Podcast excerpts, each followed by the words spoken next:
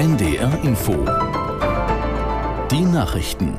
Um 20.31 Uhr mit Felix Sprung.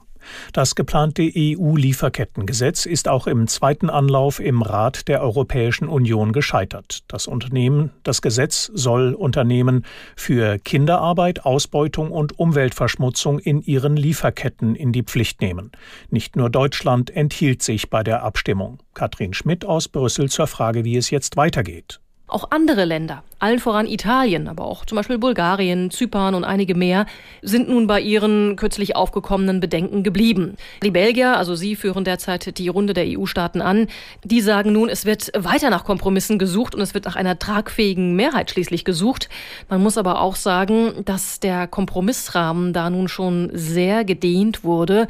Und äh, vor den Europawahlen Anfang Juni, so die Einschätzung jetzt einiger, die heute bei der Sitzung dabei waren, wird man das wohl nicht sinnvollerweise nochmal äh, zur Abstimmung stellen können.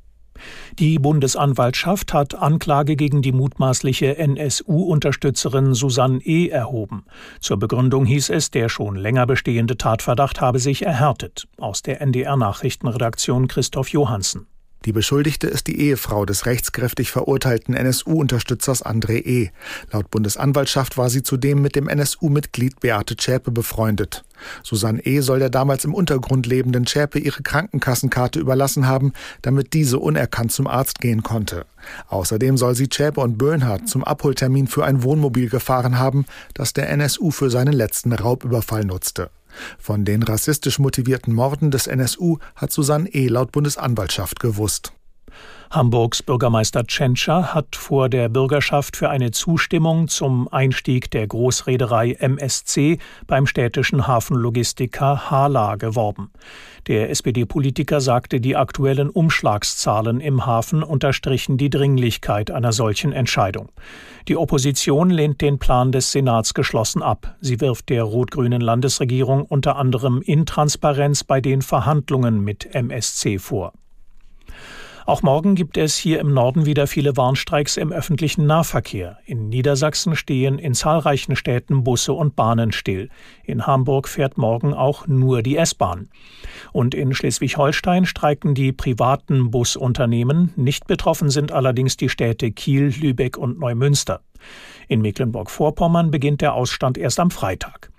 Die Gewerkschaft Verdi will mit den Streiks den Druck auf die Arbeitgeber in den Tarifverhandlungen erhöhen. Sie fordert bessere Arbeitsbedingungen für die Beschäftigten. Das Wetter in Norddeutschland in der Nacht meist locker bewölkt, an Ems und Nordsee etwas Regen, Tiefstwerte plus 6 bis minus 1 Grad. Morgen heiter bis wolkig und trocken, 7 bis 14 Grad. Das waren die Nachrichten.